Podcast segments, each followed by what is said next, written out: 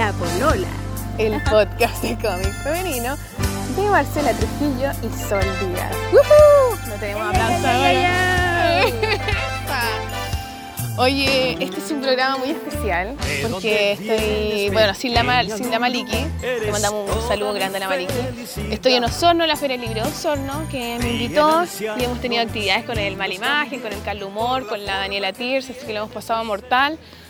Hemos podido conocer gente, ir a, ir a los colegios, etcétera, etcétera. Y este, en este momento tengo una invitada muy especial porque como habrán escuchado en capítulos anteriores, hemos estado hablando como de los mapuches, de cómo nos sentimos identificados con las culturas de nuestro origen un poco y cómo no sabemos tanto, cómo, cómo colaborar, cómo hacerse parte de estas cosas.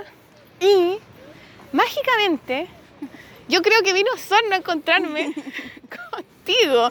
Concha su madre, no dije, bueno, no dije nuestra invitada, ¿te presenté? No, no he dicho tu nombre. No, todavía no. Preséntate tú entonces, porque yo quiero, eh, bueno, no les voy a presentar, preséntate tú y vamos a conversar contigo, mujer mapuche, con una búsqueda muy interesante y creo que, no sé, me siento muy afortunada de poder compartirla con todos ustedes, chiquillas. Así que preséntate, por favor. ¿Cómo te llamas?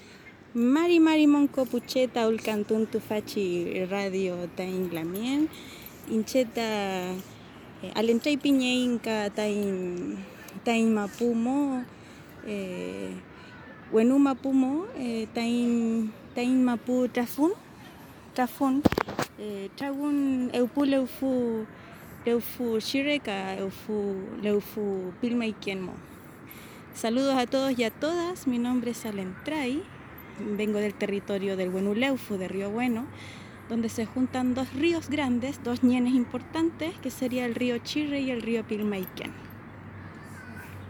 Bienvenida, muchas gracias por darte el espacio. Y no estamos solo contigo, ¿con quién más estamos? Porque no, so- no somos solo dos, somos tres. Somos tres. Y este pequeñito se llama Yafenco. Está claro, está muy claro. Lo que ¿Cómo, cómo se llama? Yafenco Agún. Yafenco Agún. ¿Y qué significa Yafenco Agún? Yafenco es la lengua en Chesungun, que es la lengua que hablamos nosotros los huilliches. Eh, Yafenco quiere decir la fuerza antigua del agua. Y Agún es una ceremonia que se hace eh, antes de un guillatún y consiste en la fuerza de cuatro caballos girando eh, hacia la izquierda, porque los guillatún se hacen hacia la derecha, para cortar todo lo malo que haya para poder dar a un buen inicio a una buena ceremonia. Entonces, Agún significaría que corta todo lo malo. ¿Y tu nombre qué significa? Alentray, Alen es la claridad de la luna y Tray es que desciende. Eso significa Alentray. ¿Y ese nombre cómo llegó a ti? Ese nombre llegó a mí por una la mien machi, una papay machi, una anciana que en algún momento entró en Cuimi cuando yo estaba era tenía como 15 años. Eh, entra en Cuimi, entra en un trance y ella me dice que tenía algo importante que decirme, todo esto me ninguna, todo esto, yo no tenía idea de nada. Y entre ellas empieza a llamar al Entray. Éramos las únicas dos que estábamos junto con su con su con su marido. Y empieza al Entray, al Entray, y lloraba al Entray, al Entray.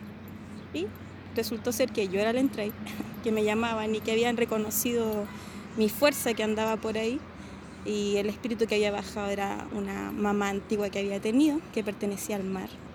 Y me cuenta de mi nombre y de dónde vengo y cuál es mi territorio y quién soy. Bacán. Oye, estamos acá rodeados de naturaleza en un... ¿Cómo se llama este río? Este es el, como el nombre Winca del río es Damas. Se le llama Damas. río Damas, sí, que conecta, eh, se conecta luego con el río Rahue, que es uno de los ñenes importantes también de este territorio, del Chauracahuín, que se llama, todo esto, Osorno, se llamaba antiguamente Chauracahuín, que fue refundado tres veces porque el- los mapuches, nosotros, no- no- nuestros antiguos, eh, dieron la pelea eh, para que esto no, lo que hay hoy día no exista. Pero todo evolucionó de esa forma. ¿Y cómo se llama este lugar, este parque? Este parque se llama, obviamente, Cuarto Centenario, esclavista, como, como sabrás, pero acá es donde se dieron una de las batallas importantes de todo el territorio, porque eh, estamos en el territorio de, Pilauco, que es el nombre antiguo, y es donde se han encontrado asentamientos de más de 14.000 años, encontrando mamut, eh, milodón, eh, tigre dientes de sable. Algo me hablaron de un mamut que quieren hacer como símbolo de Osorno, no sé cómo es la es cosa. que eso ya está. Hay otro parque que es donde no comienza, pero donde un poco comienza la ciudad de este mismo río, río arriba, dijera. Eh, están esos asentamientos que se encontraron. Está la ruta, los asentamientos, incluso están los mamuts y, y todo así como de los animales antiguos que se encontraron. Sobreviviendo nosotros como mapuches a la era del hielo, a la era glacial.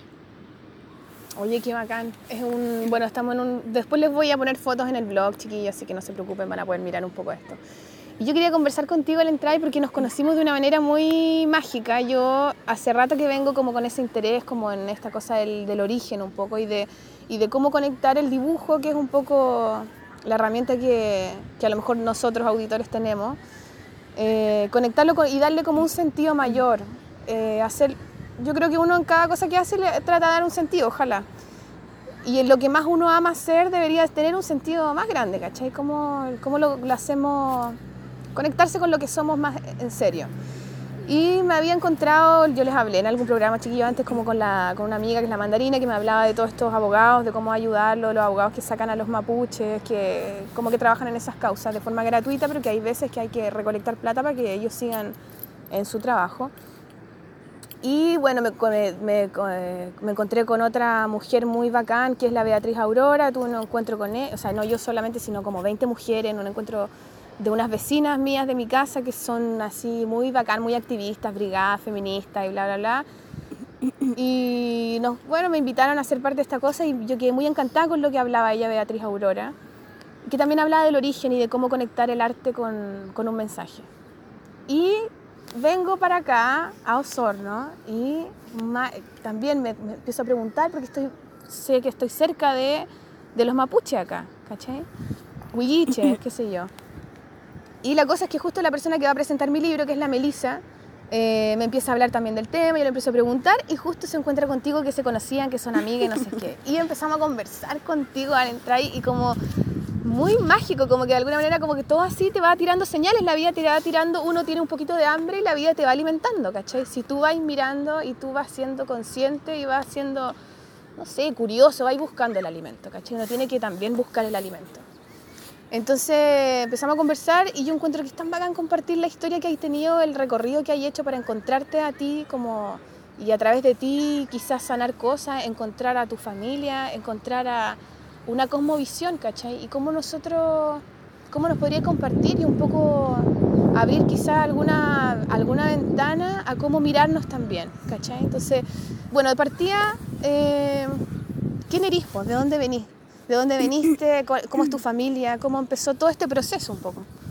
Eh, un proceso simple, eh, no complicado, como todas las familias de, de, familia mapuche por el linaje de mi mamá, de Miñuque. Eh, ella fue nacida y criada acá en el sur y en algún momento a los 20 años, como toda gente del sur, arrancó para Santiago para una mejor calidad de vida, entre comillas. Se encontró allá con la polución máxima, encontró un compañero, una pareja, mi papá. Eh, y eso, y nacimos nosotras en Santiago eh, y a los nueve años yo regreso acá cuando mi mamá ya tenía 40 años, ya era la sociedad máxima en Santiago y ella se dio cuenta que tenía cuatro hijas y que no quería tenerlas en ¿Cuatro esa hijas? sociedad. Son cuatro hermanas. Cuatro hermanas. Y el último es un hombre. ¿Y tú eres la mayor, menor? Yo soy la segunda. Yo tengo 32. Eh, y eso, decide venirse para el sur. Eh, yo siempre tuve muchas inquietudes eh, de muy pequeña. Empecé a soñar y tener un poco de, de, visiones y cosas extrañas. Creí que estaba loca. En el colegio me mandaron al psiquiatra, al psicólogo. Tú le decías a tu mamá lo que, oye mamá, tuve un sueño, pienso Claro, sí, no, tampoco había mucho, ella estaba pasando por un proceso súper complicado igual, pero mi mamá también eh, como mujer un poco eh, joven, entre comillas, como madre, normal, como todas las madres, con sus problemas y sus cosas y... con la vida misma, La vida misma, sí, yo siempre he sentido que nuestros padres, nuestras generaciones son hijos del dolor, o sea, ellos tuvieron que vivir la dictadura, a empezar. Es una generación ya con, dañada con una herida. muy dolorosa. Entonces mis abuelos, ellos son mis abuelos del dolor, porque ellos, no sé, mi abuelo me contaba y el papá de mi mamá, que es el, de las tierras de acá de Trafún con mi abuela, eh, que ellos cuando eran chicos, él se acuerda que era muy pequeño y que llega un hombre a caballo y les dice simplemente que se van con hijo y todo a su papá o les queman la ruca. Y eso hicieron, y eso hicieron, ellos tomaron a su hijo y se fueron. Entonces eh, el ser humano que llegó en ese momento a, invadir esa tierra y a robar las tierras, quemó las rucas, quemó todo lo que había, quemó una comunidad completa y se quedó con las tierras. Eso como, como historia se llama la matanza de Trafuno, la matanza de Chicarra que fueron trasladados caminando y entre eso eran muchos de mis ancestros caminando muchos, muchos kilómetros y muchos murieron en el camino, sin, sin agua, sin alimento y los fueron a tirar a otro lado. Mi abuelo queda eh, como hijo del patrón, hijo del fundo, y quedó trabajando para los latifundistas toda la vida, toda la vida. Él siempre fue un, un, anciano muy correcto y murió hace dos años, de 107 años. ¿Cómo se llamaba? José. José. José se llama José, eh, mi abuela se llama Margarita y ella murió mucho tiempo antes. Eh, cuando yo era, tenía 13 años, ella murió de un cáncer al útero. Por lo mismo, los dolores, lo que conversábamos delante, el no sanarse, no sanarse a sí misma, la rabia, los odios y todas esas cosas la enfermaron hasta que partió. Esa tierra, no sé, son 26 hectáreas que las recuperó ella, se las recuperó al fondo, porque el fondo a uno de los tíos de la misma comunidad, uno de sus hermanos, lo hizo firmar borracho a cambio de chicha, que era lo que siempre se, hacía, y ellos no sabían leer ni escribir, entonces una X. Entonces como en el año 90 y tantos, 93 puede ser, o algo así, 94, mi abuela empieza judicialmente a pelear, a pelear, a pelear, hasta que recupera esas tierras y recupera 26 hectáreas porque el resto de la comunidad no había sido tocada, sino que justamente donde vivo hoy día yo, que es la herencia de mis abuelos, eh, era lo que el fondo se había dejado para sí. Y eso. O sea, una mujer poderosa. Sí, tu abuela. Poderosa. O sea, de ahí yo tengo los, más hermosos recuerdos de niña de, eh, del alimento. O sea, yo hoy día todo lo que hago, yo sé que veo a mi abuela eh, enseñándome. Yo la veo y la siento enseñándome. No sé, pues hago 30, 40 litros de mermelada para el año. Eh, lo mismo en conservas, frutas secas, ¿cachai? Y eso como base de mi alimentación. O sea, tengo cinco hijos. Tengo cinco hijos. ¿Cómo se llaman tus hijos? La mayor es Ayalen, el que sigue es Santuayun, el que sigue es Nahuel, eh, y la más pequeña es Sarayguangulén, y este bebecito Yafenco. Entonces, autonomía, autonomía, autonomía. Ella bajaba con suerte una vez al mes a Osorno, con suerte, y hacía todo, o sea, no se compraba absolutamente nada. Sembraban todo, sembraban al trigo, cebada, avena, eh, donde no habían animales, había siembra. Huertas grandes, huertas chicas, no te estoy hablando de huertas chicas un pedacito, sino que la huerta chica eran tres huertas gigantes, ¿cachai? Donde se, era todo, totalmente autonomía de alimentos. Oye, ¿y tú creciste en esa dinámica? ¿Tú creciste sabiendo y como eh, con historias de ser mapuche? Claro. ¿Cómo fue? E-, ellos, mira, sucede que como en todos los territorios mapuche, eh, se le prohibió. En algún momento a los mapuches eh, a la gente se le pagaba por oreja. Recuerda que se pagaba por oreja y se pagaba por lengua. Entonces la gente le empezó a prohibir, los ancianos, a prohibir a sus hijos que hablaran mapundungún porque les cortaban la lengua. Así de simple. Si, si la esclavización de nuestro pueblo fue brutal y sanguinaria. Em, entonces, claro, se perdió la lengua y cada uno después fue creciendo con el no, yo no soy mapuche. Claro. hay una cara de cultura hermosa que te la encargo, una nariz chata, ancha, arrugas, morena, hermosa. Pero ellos no eran mapuches. Tenían esa, por eso te decía, los abuelos de, lo, de, de la herencia del odio al final, del dolor. Como una especie de exilio de quién es uno mismo, pero dentro de tu mismo territorio. Exactamente, autoexiliado dentro de tu misma tierra. Pero todo lo que hacían, todo era ceremonial. A lo mejor ellos no le daban a mi abuela todavía ese, ese sentido de ceremonia, de, de, mantener tu alimento, de no comprar nada, porque ya existía la modernidad como para ir a comprar, ¿cachai? Y mantenerse solamente lo que podéis comprar en un súper. Pero no, ella lo hacía ella hacía todas sus cosas. ¿Y tu mamá al irse a la ciudad, cómo fue vivir en la ciudad? Mi mamá fue como todas las, o no todas, pero la gran mayoría de las mujeres que partieron al sur de Nana. Si queréis caminamos. Sí, caminemos. De Nana. Entonces, claro, ella llegó una buena familia, eh, estos turcos Nayar, eh, que tienen como hartas fábricas de envases y cosas así. Bueno, mi mamá fue nana de, ese, de esas personas que también la trataron súper bien y que en algún momento ya se cansó y simplemente quiso hacer su vida. Y tú, eh, tú obviamente estabas ahí, vivías con tu mamá y qué onda, era... ¿Cómo? mi mamá dejó de trabajar después cuando nosotros ya estábamos... Eh, nosotras antes de nacer nosotros ella ya había dejado de trabajar. Eh, y eso, vivíamos en Colina, antes de que hicieran las cárceles. Entonces en el momento en que hicieron la cárcel 1, mi mamá ya decidió salir de ese, de ese lugar porque la estaban haciendo súper cerca de nosotros. Después hicieron las 2, se van por la 3 y así, decisivamente, periferia cárcel. ¿Y tus hermanas, tu familia, cómo, el, cómo llegó a ti un poco? Quiero saber esa historia, como de cómo te revelaste tú ante tu familia, cómo, cómo fuiste tú un poco también buscando tu alimento, buscándote a ti misma en, en, el, en ser mapuche. No siempre fue así. O sea, no siempre te llamaste ahí el tren. al entray. Al entray, perdón, al entray. ¿Cómo te llamabas antes? Eh, mi nombre como el que claro mi nombre es Winka el nombre que me puso mi mamá con mi papá es Eliana que es el nombre de mi abuela. Mi abuela también se llama Eliana. Chócalas. Y, y eso ese es mi nombre y mis hermanas la relación siempre ha sido un poco complicada porque esta historia ha sido súper densa extensa triste larga pero es lo que me toca vivir y lo he asumido de esa forma. Eh, y al tratar de ser un poco consecuente también, eh, tuvimos familia te va alejando, porque claro, eres la loca, la extraña, eh, la que, no sé, pues no toma bebida, o no sé, pues la que toma mudai. ¿Qué es mudai? El mudai es, una bebida, es un alimento sagrado para nosotros como pueblo, que es el alimento de los guerreros. no sé, pues consiste en trigo, cachilla, cocida, pelado primero, se pela, un típico trigomote que venden en Santiago, ¿cachai? Pero sin el colorante amarillo. Entonces, trigo que tú tenés que pelar con ceniza, que eso lo hacía mi abuela y me encantaba hacerlo con ella. Tú agarras el trigo, lo ponéis dentro de un saquito de harina, le ponéis ceniza y lo apaleáis.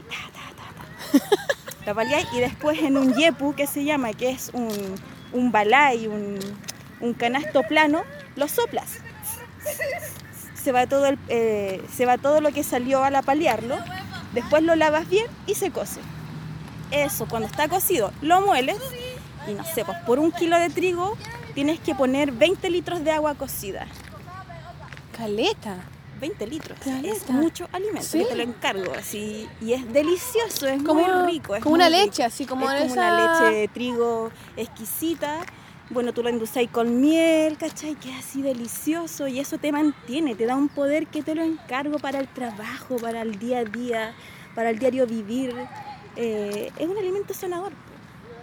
Y simple. Simple. Y todo eso tú lo aprendiste de tu abuela. Claro.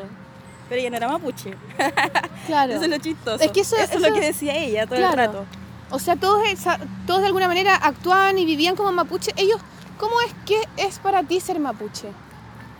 ¿Cómo fue el descubrirte a ti mapuche? ¿Y cómo definirías tú, eh, no sé, al mapuche? La, la cosmovisión del mapuche.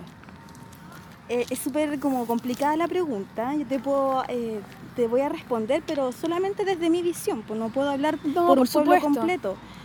pero para mí, ¿qué es ser mapuche?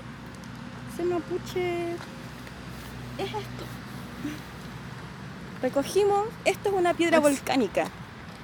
Los volcanes fueron los primeros ancianos que se crearon en la Tierra. Cualquier eh, científico te lo puede decir con la explosión de no sé qué, y se crearon los, los volcanes fueron los primeros. Del centro de la Tierra está esto. En el centro de la Tierra está el fuego. Desde ahí somos los mapuches. Ese territorio se llama eh, eh, Minchemapu, Minchemapu, que es, el centro de la tierra, es donde está el fuego, de donde nacemos. Eso. Para mí ser mapuche es eso, es la tierra, es el pasto, es la piedra, es el árbol, es el agua, es el viento. Eso es ser mapuche. O sea, es ser tierra, es estar conectado. es ser, es ser tú, es, mojarte, es embarrarte, es comer tierra, es comer árboles, es saber que una planta te va a sanar. Así, mira, ahí hay diente de león, ¿cachai? Páncreas al toque, así elimina el dolor de páncreas, elimina los problemas de alcoholismo, de hígado, diente león. Eso es ser mapuche, encontrar la simpleza de todo, ¿sí? no es complicación, no, es algo complicado. no es algo como para leer y seguir reglas. Claro, o sea, no hay un libro, por más que se inventen y se escriban mil libros, más que historias, más que mm, fechas, no te va a entregar. Porque ningún libro te va a enseñar a hablar mapundungún. Mapundungún tú lo, tú lo aprendís con la tierra. O sea, como te explicaba ayer, como conversábamos ayer, el sonido del mar te dice cómo se llama, se llama Lafken. El viento cuando pasa fuerte en tu oído te dice Kurruf. Y se llama Kurruf, el viento es Kurruf. O sea, el ese canto, ese es el tiuque. ¿Y cómo hace tiuque, tiuque, tiuque, tiuque, tiuque, tiuque? Eso es el mapundungun. El agua. libro te lo va a escribir. El agua es co. Co, ese es mi favorito. fluye. es el agua, sí. Es simple, para mí ser mapuche es simple. Eh, no, no hay un, no hay una regla, no hay una doctrina, no hay un sea así, o, o píntate bonito, o ponte esta ropa. Ser mm. mapuche es ser simple. Mapu es tierra, che, gente, y listo. La gente es la tierra de cada territorio. Eso es el mapuche. Oye, ¿y, cómo descubriste? ¿Cómo te descubriste como mapuche? ¿Cómo fue ese camino? ¿Cómo erais de chica, por tú? ¿Cómo empezó todo el, el recorrido de, o de adolescente? Una tribulación severa que te la encargo porque siempre me sentí eh, desencajada en el tiempo que estoy. Todavía me siento totalmente desencajada en el tiempo que, que existo. O sea, veo a mi alrededor y la gente que, que tiene mi edad está totalmente en una parada muy distinta muchas veces me apena porque abandonan a sus hijos, abandonan a su gente, abandonan a la tierra, se abandonan a sí mismos, entonces no entiendo dónde están parados. solamente, el creer que solamente existe cemento, el creer que debajo del cemento no hay tierra, el creer que, la felicidad está en una caja, en un comprando, así como... Eso es ser vacío, encuentro yo, y, nunca tuve esa necesidad ni esa ansia de tener eh, material para poder ser feliz. Entonces eso ya siempre fue en contra de todo lo que estaba viviendo. ¿Cachai? No sé, pues en el liceo me invitaban a carretear, así, ¡ay, ya! Lili, siempre me dijeron Lili. Oiga, Lili, como anduve tocando, haciendo música, entonces, ah, vamos a carretear, que no sé qué. ¿Eres, pero, ¿eres música? Yo hago música, sí. ¿Qué música hace? Latinoamericana, siempre he hecho latinoamericana, eh, andina. ¿Tenías grupo de cabras chicas? Claro, me fueron a invitar a la casa un grupo así. ¿En serio? Tenía 13 años, loco. Ya, pues Lili viene a tocar así. Sí, pues, y adentro estaba mi papá, un viejo déspota, fascista, pobre, ¿cachai? Y así como que llegaron con quenas. Tocando con quenas, tres cabros. Con uno de ellos soy amiga hasta el día de hoy. Entonces tocando con Kenny y toda la bola así, llegan, oye, ¿sabéis qué? Me dijeron que te habían escuchado, eh, tú eres Lili, ¿cierto? Sí, soy yo. Te habían escuchado en el colegio cantar y dijeron que te habías cantado bonito. Ya, y nosotros estamos armando un grupo de música andina, ¿queréis participar? Y así, Nunca los había visto. Ya, pues les dije, ya, yo les digo que sí. Mi, mamá, mi papá va a decir que no, pero yo digo que sí. y listo, y así me arrancaba para los ensayos y ahí comencé a tocar.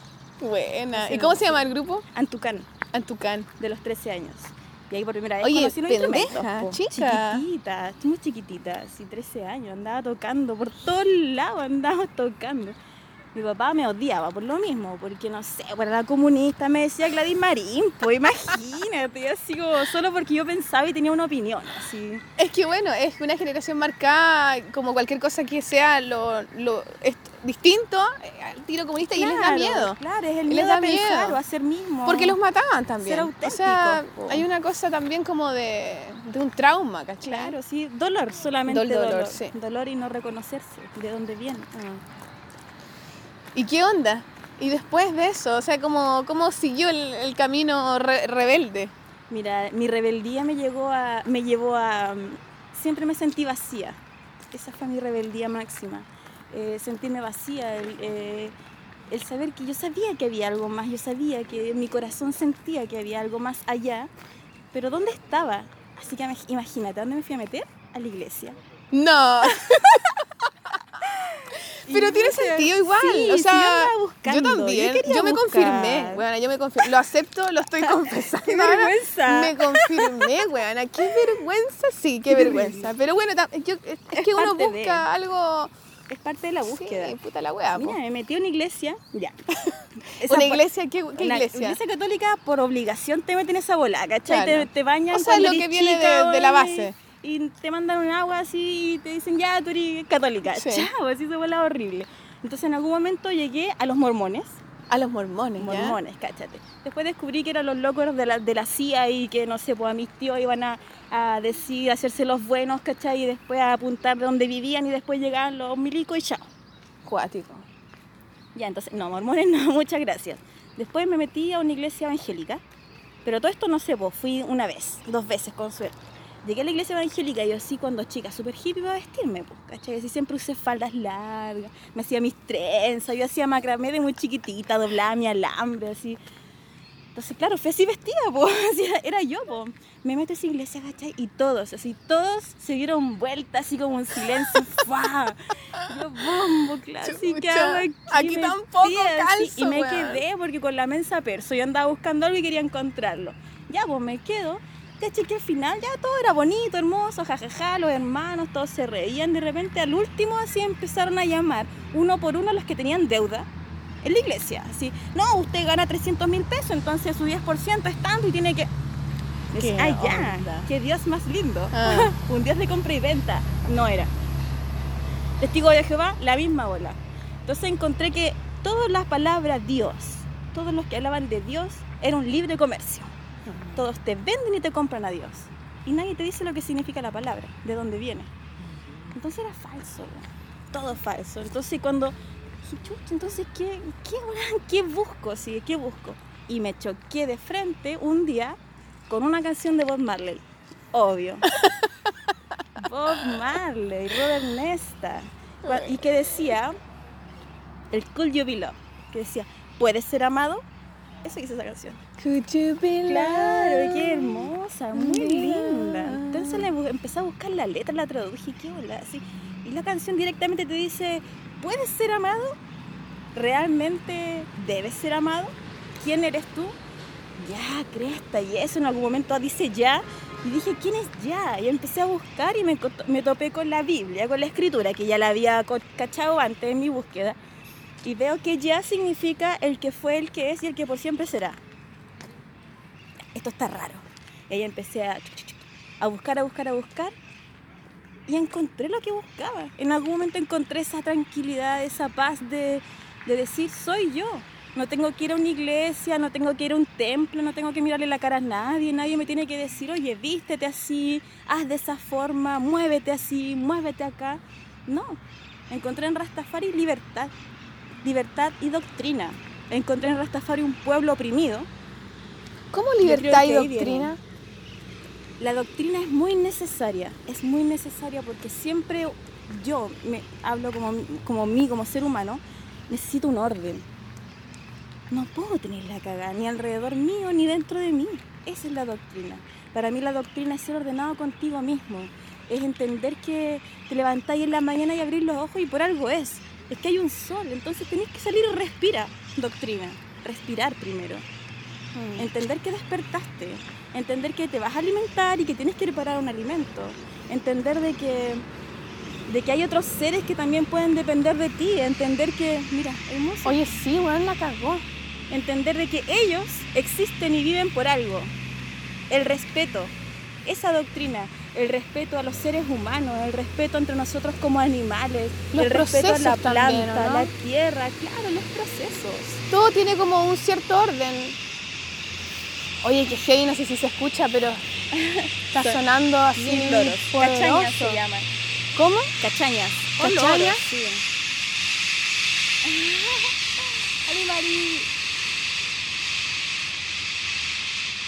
Ay, qué saludando, sí, están haciendo presente. Oye, que son bonitas, mira, son como verdecitos. En la casa andan las mismas bandadas. Colita roja. Sí. Uh. Verdes. Mira, si viste, vienen acá donde nosotros. ¡Oye, qué mágico! ¡La cagó!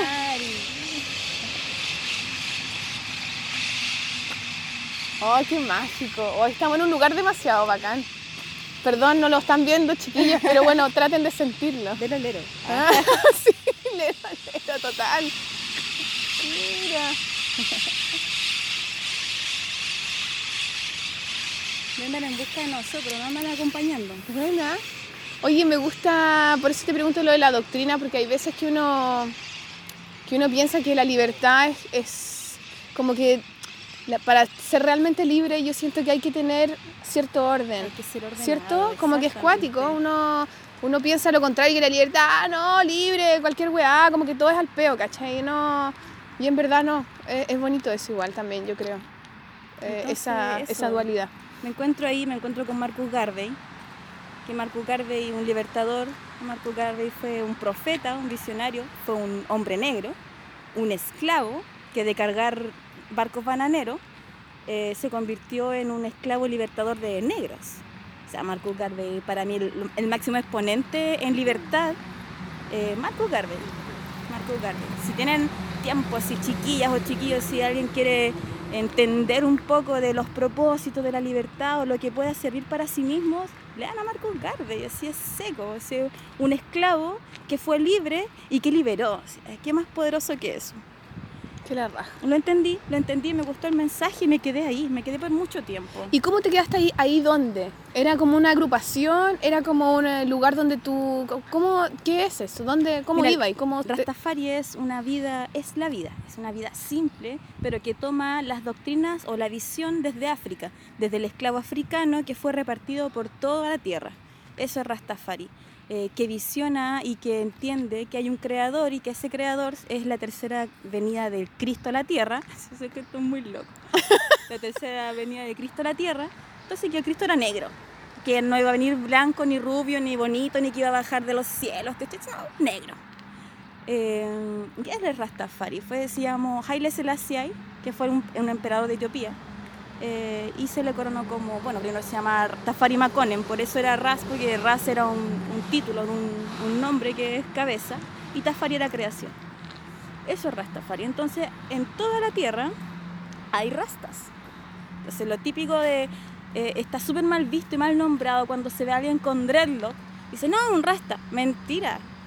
¿Cuál es la diferencia entonces? o sea, el rasta. El dreadlock man y están los rastas. El dreadlock es el hippie, el loco que no se quiere bañar, o el loco que anda hippieándola, vendiendo no sé qué y viajando. ¿Y, por qué tiene ese nombre dreadlock?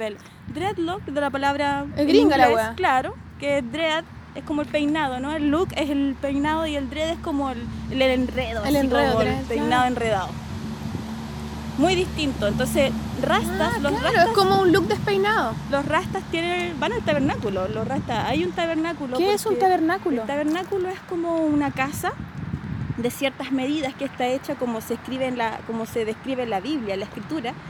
Em, y acá en Chile hay uno que se encuentra en el sector de Pirque, de Piuque, eh, y está el tabernáculo Nayabingui. Hay dos tabernáculos en Chile, el tabernáculo Nayabingui y el tabernáculo Bobachanti. Y ahí ya nos expandimos para otra rama gigante. Entonces ahí llegué. Ahí llegué ¿Y, te fuiste para allá? ¿Te fuiste a O sea, no a vivir, no a vivir para nada, porque mm, eh, yo estaba en estas tierras y andaba para allá y para acá. ¿Tú estabas en Osorno? Claro, estaba en el sol, en el campo, siempre. Nunca estuve mucho en la ciudad, me arrancaba por otros lados, ¿no? Me arrancaba para el monte, para la montaña y así. Me meditaba así. Rastafari más que nada fue encontrarme a mí misma, no fue encontrar un lugar para que yo me sintiera en paz sino que fue reconocerme, encontrarme, mirarme un espejo, como te decía, y era encontrar mis fallas, mis dolores, mis traumas, mis penas y evolucionar mi propio ser. No evolucionar para el resto, como hablábamos ayer. No evolucionar para tener una careta y para decir, oh, yo te digo la palabra y no sé qué. para solo brillar. Esa cuestión es vacía, esa bola es una vanidad horrible. Eh, que no, no sé, no, no, no le encuentro mucho sentido el brillar para otros. Si tú no brillas para ti mismo, es que brillar para otros está ahí todo el tiempo persiguiendo afuera, algo que no podéis controlar, algo que no que vaya a estar todo el tiempo pidiéndole a otro. Exactamente. Es muy poco autónomo, o sea, como dependiente. Y claro, también. No, para nada. Entonces, eso me enseñó Rastafari. Entonces, ¿dónde se produce el choque? Sí, eso te iba a preguntar. Seguía soñando. O sea, los sueños cada vez eran más y más, los dolores de cabeza eran más intensos, cada vez me sentía más enferma. Y decía, ¿qué pasa conmigo? ¿Por qué me siento así? Y en algún momento se enferma uno de mis hijos. Yo ya tenía a mi segundo hijo, Antú, y mi pequeño se enferma, grave. Em, yo en ese tiempo trabajaba. ¿Cuántos años tenía, Antú? Tenía dos meses. Chiquitito. Horrible ¿Y tenía ahí una tienda? Tenía una tienda. ¿Y Siempre, qué me, siempre me movilizaba con artesanía. Yo siempre fui artesana. En ese tiempo hacía instrumentos musicales. Hacía calimbas, marímbulas, yembe y todo así. Esa labor que pretendo recuperar en algún momento. Entonces tenía una tienda. En esa tienda como que me iba súper bien y no faltaba la, la mujer así como que, obvio, le cae mal. Así. Y, y enfermó. Me tiró algo para mí. Hizo como un, un mal de ojo que se llamaba que yo ni creía en esas bolas. Y, y le llegó a- al pequeño. Entonces mi hijo se estaba muriendo.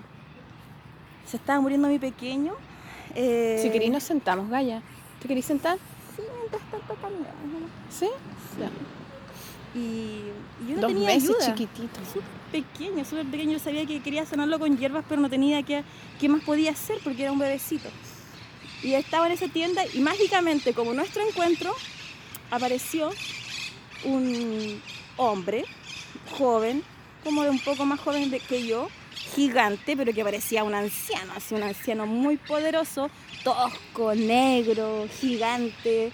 Y yo lo vi gigante, lleno de colores y cintas y prendas y, y me dice, su hijo está enfermo. Y yo le digo, yo sé que está enfermo, pero yo no sé qué tiene, yo necesito que alguien me ayude. Y vinimos a este parque. No estaba tan enchulado como ahora.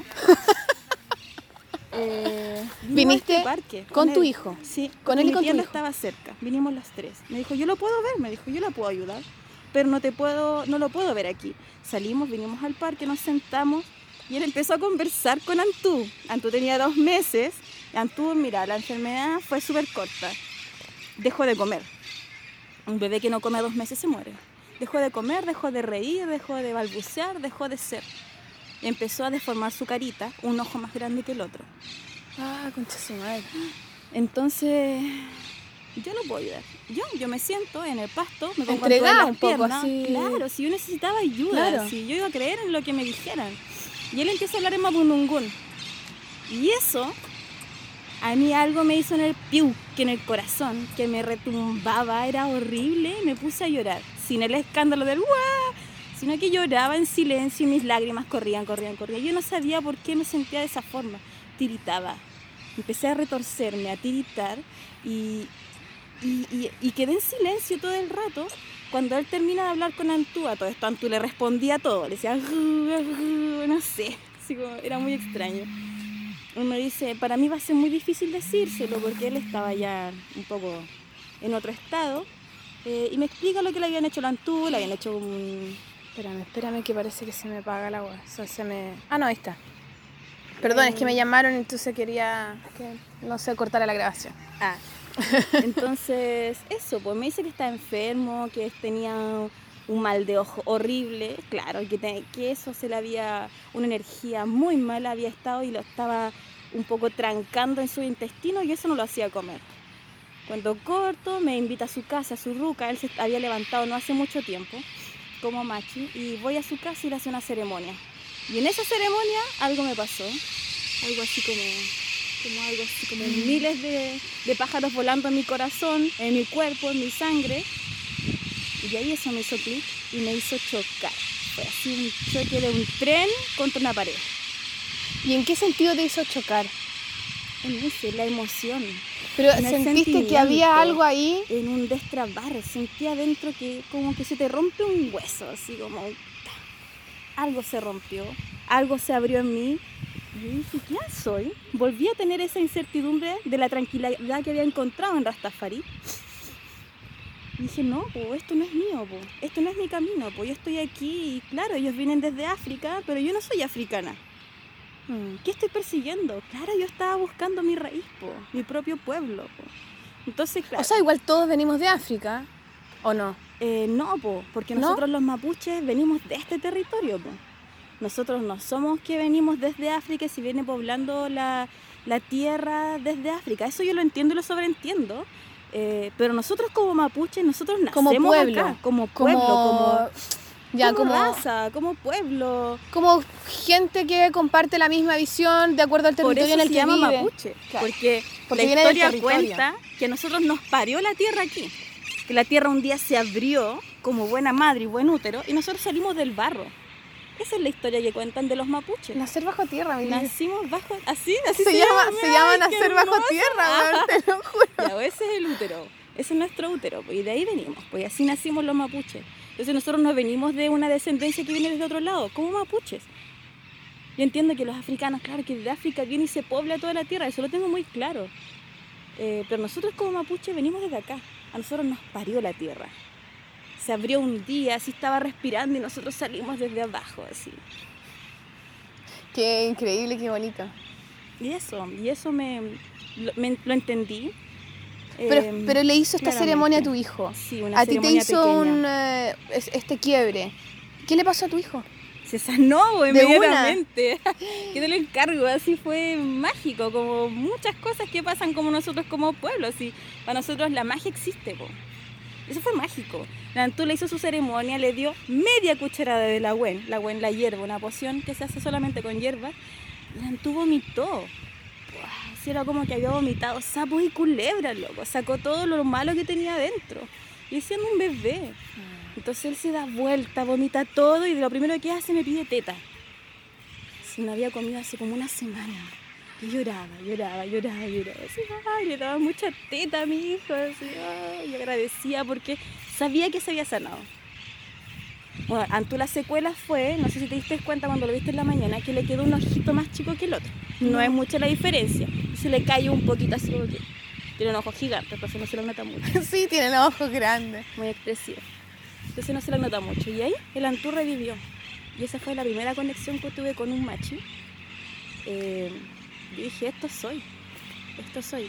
Y él hasta los días de hoy somos amigos con ese Lamien, con su familia. ¿Lamien? Lamien es hermano y él es el que está ahí siempre firme para, lo que uno necesite, para el enfermo que llegue. ¿Y él es el machi de esta comunidad de acá? cada comunidad tiene cada comunidad tiene un machi. mira, antiguamente cada comunidad era un loft, un loft una comunidad que se regía por un machi, que era el sanador, por un lonco, que era el que ordenaba, por weichafes, que eran los que iban a la guerra, por todo. ¿Y los weichafes, los loncos y los machi pueden ser hombres y mujeres?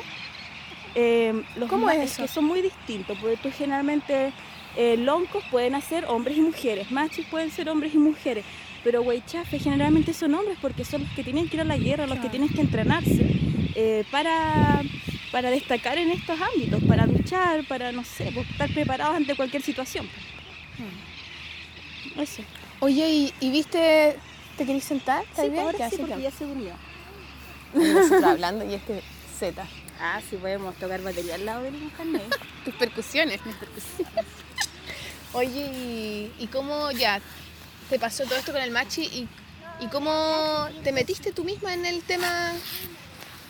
En el tema, ¿cómo te cómo fuiste a buscar a buscar esa mapuche que llevas, que eres?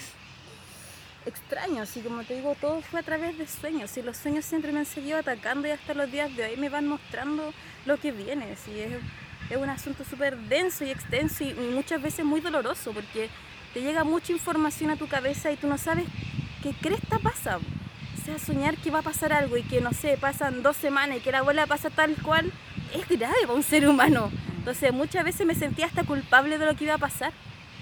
Como que tú lo habías deseado. Claro, como que yo lo había deseado y nunca fue así. Entonces simplemente fue una información que me llegó.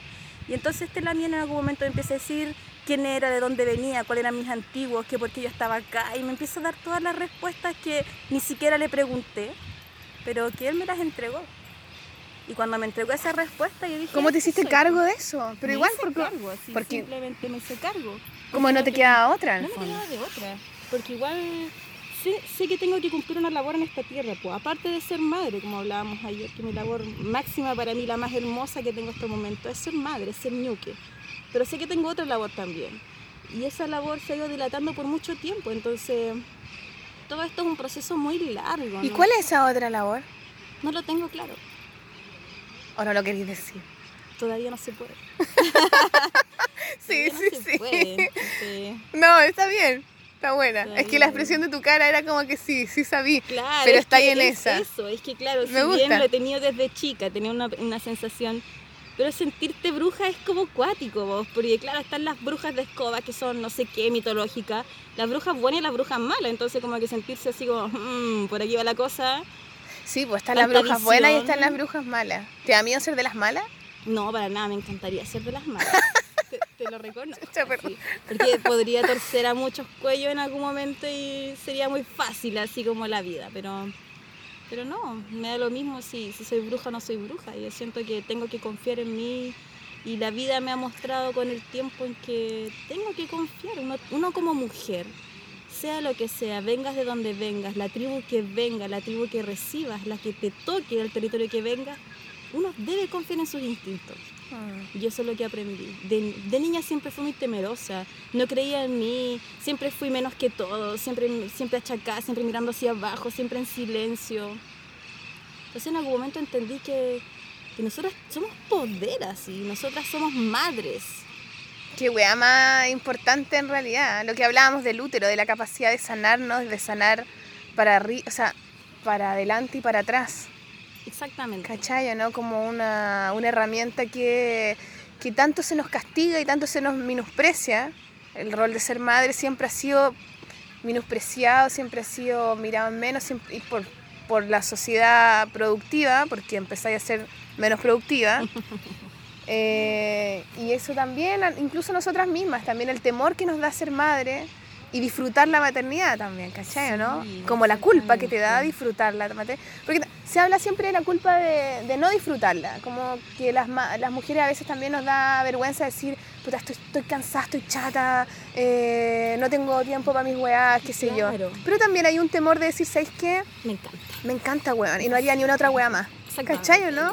Y esa es mi postura. Entonces, es culpa por un lado, es culpa por el otro. Es, como. Es que este sistema. No te dejan, weón. Este sistema basura. Este sistema basura, que el que controla las mentes y los poderes fácticos y todo este sistema basura que existe, este sistema de mierda que existe, eh, eso es lo que te entrega. Te desliga de tu labor real. O sea, nosotras somos creación, nosotras somos creadoras. Por eso ya yo respeto todas las visiones respeto a todas las mujeres, sí o sí, a todos los hombres también. Respeto a la madre que dice, yo no quiero ser madre, porque era una de ellas antes de ser madre. Eh, la respeto y digo, está súper bien, si es tu visión, es tu para en este momento. Pero somos creadoras igual. O sea, nosotras cooperamos. Claro, hay formas de crear, hay una forma evidente de crear que creas un. Bueno, no sé si lo creas tú o eres parte de esta creación, eres como un instrumento más, quizá no lo sé pero bueno, tienes un hijo, hay una cosa que sale de ti, que tú la cuidas, que la, alimentas, que y que nadie más universo. puede hacerlo. Nadie, ¿no? Y como tú y un amor así. Nadie más. Pero también uno crea con las manos, uno crea con todo, con todo lo que uno hace, uno es creativo. Y cuando entregas tu ser, cuando entregas tu energía, cuando entregas tu energía parte de ti, vas a ser tu hijo. Aunque no lo hayas parido, vas a ser tu hijo igual. ¿Cachai? Puedes ser una madre hermosa si es que tomas un niño de otra persona que no está en el momento en que hay un niño abandonado y tú lo puedes amar y, para ti mismo, aunque no sea de tu sangre. Hmm. Tú puedes ser la mejor madre del mundo para ese niño, aunque no lo hayas parido. O nosotras somos creadoras porque somos creación. Nosotras estamos cooperadas, ¿cachai? Nosotras estamos desde el útero. La mujer se prepara para ser madre desde el útero de su madre. Cuando tú estás en gestación y se define tu sexo dentro del útero de tu mamá, desde ese momento las, las hormonas de tu cerebro se empiezan a preparar para parir. Aunque paras después a 30 años más. Pero ya tu cerebro ya está listo y preparado. Entonces todos estos miedos que te entrega este sistema basura eh, son solamente estigmas. y el mejor estigma que fue la colonización. O sea que la mujer tenía que ser como perfecta y en silencio hueca y tonta. Esa era la mm. mujer hermosa y la que servía. O sea, la mujer que no molesta, digamos. Exactamente, hueca y tonta. Claro, como, tú no sirves, así tú, ah, tú tienes que ser bonita. claro, tienes que ser bonita sí, nada más. Ser, bonita para yo sacarte y mostrarte que tú eres tengo una mujer bonita y ya quédate en la casa. Esa mm. bola, ese estigma viene desde la colonización, desde las invasiones, porque ancestralmente nuestros pueblos ancestrales nunca vieron a la mujer como un objeto. O sea, la mujer es lo máximo, o sea, la tierra se ve como la tierra aunque sea ñuque mapu, siempre es femenino, siempre es, eh, eh, eh, es, circular, o sea, no se ve una, una, madre como triangular ni como cuadrado, sino que simplemente como un círculo, donde se inicia y se cierra en el mismo punto. Entonces nosotras tenemos el poder, nosotras simplemente tenemos el poder y desde que se producen las invasiones es donde trata de que ese poder eliminarlo. Porque tampoco lo pueden entender muchas veces. Es un poder que viene como O puede que se, se entienda. Yo, yo creo que, estos gallos, esta gente, la cabeza del sistema, entiende y está claro de todo, de todo, de todo, está tan perfectamente claro de todo que obviamente tiene que aplastar lo que no le sirve. Entonces, ¿cómo Lo que le dificulta la tarea. Exactamente, le dificulta la tarea todo el rato. Mm. Si la mujer no piensa, tú no dibujes, mm. porque los arquitectos o los dibujantes son hombres. Mm. Tú no sirves para eso. No, no, tú haces otra cosa, sé modelo. claro, modela este bikini. Claro, sí, sácate una foto en pelota, para eso sirve. Oye, ¿cómo te escapáis tú del sistema? ¿Cómo te escapaste? ¿Cómo has construido esta vida actual? Me encanta, me encanta escaparme del sistema. Ha sido, ha sido y es hasta los días de hoy una lucha durísima, pero me encanta. Así como que voy sangrando por la vida contra el sistema, pero voy feliz porque voy en contra. Así como estoy ni ahí, así míreme mal, no sé, no me interesa, así. No me interesa ser la más fea del mundo, así como ya, chao y qué, así como. Y no me interesa, así como no, no para nada. Sí. Y como llevaron a tratar de llevar una autonomía, para irme contra el sistema entendí que no tengo que depender del sistema. Ah. Entonces, del momento en que tuve a mi hija y que por eso después amé ser madre, me dieron la responsabilidad máxima de un ser humano, loco. Tenía 20 años, o sea, con suerte, todavía andaba buscando quién era metiéndome iglesias, ¿cachai? Entonces como... me mandan así como la responsabilidad máxima de, de ser madre y digo, claro, si... ¿Qué voy a hacer si yo ya estoy contra el sistema de los 15 años que andaba buscando esa luz y encuentro que la cabeza la maldad es este sistema? Yo quiero ir en contra, entonces yo no voy a ir en contra diciendo, ah, luchemos contra el sistema, todos vengan conmigo y... ¿Y qué voy a hacer? ¿Voy a pagar la luz? Ah. ¿Voy a pagar tarjeta de crédito? Eh, ¿Voy a pagar el agua? Eh, ¿Voy a comprar las manzanas al supermercado porque son más verdes y más bonitas? sé, pues voy a llevar a mi hijo al consultorio porque, no sé, porque... No, o sea, para nada. Lo primero que empecé a entender es mi conexión con la tierra y para qué sirve cada planta. Y eso fue mágicamente llegando por sueños. Me veía con plantas mostrándome cuando mi hija, no sé, pues iba a enfermar en un mes más, ¿cachai? Iba a tener una fiebre horrible, le dio varicela. Yo ya había visto una semana antes que me veía haciendo remedio para alguien, no tenía idea para quién. Que era una fiebre muy alta que tenía que ser. Entonces cuando llega el momento y digo, esto lo soñé, ese típico de confiar en mm. ti. Ahí esto yo ya lo sé. Exactamente. Es como la diferencia entre, lo hemos conversado en algunos capítulos, entre el saber y la sabiduría. Mm. El, saber que se aprende, el que se busca como afuera, el que tienes que tener un, libro y como que... Y la sabiduría que viene del el inconsciente un poco, de, de, hace tiempo, algo que uno dice, tranquilo, yo, yo sé cómo solucionar esta weá. Claro, y tiene que ver con la confianza. Aprender a confiar en ti mismo. Entonces fui desencadenando fui sacando todas esas cadenas, los miedos. Y claro, comprendiendo y entendiéndome, decir, ya, esto lo voy a hacer. Y con todo el feyentum de la tierra, y lo hacía, me funcionaba. Sanar a mi hija, yo misma con mis propias manos, sin que nadie me dijera qué hacer. Mágico. Y te da fortaleza, O sea, si puedo sanar a mi hija, no, pues estoy bien, vamos que se puede así. Claro, mi hijo, no sé, por los cinco ninguno tiene vacunas, Y no me asusta decirlo, ¿cachai? Porque tengo los papeles legales, porque para pelear con el sistema, siempre, siempre cuando converso estos temas, lo dejo bien en claro.